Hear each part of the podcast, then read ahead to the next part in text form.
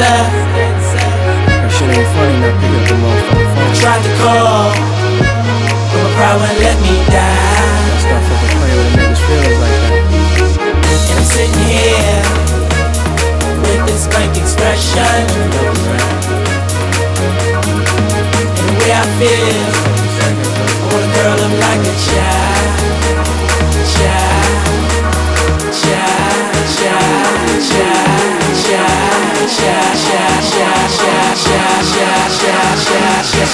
I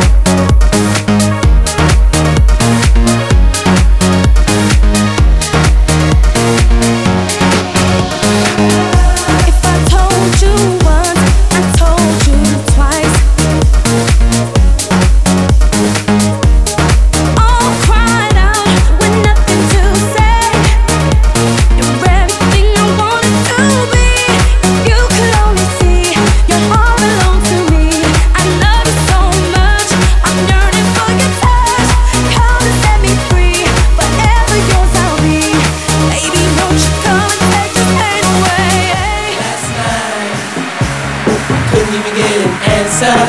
You said you couldn't get an answer, baby. Call,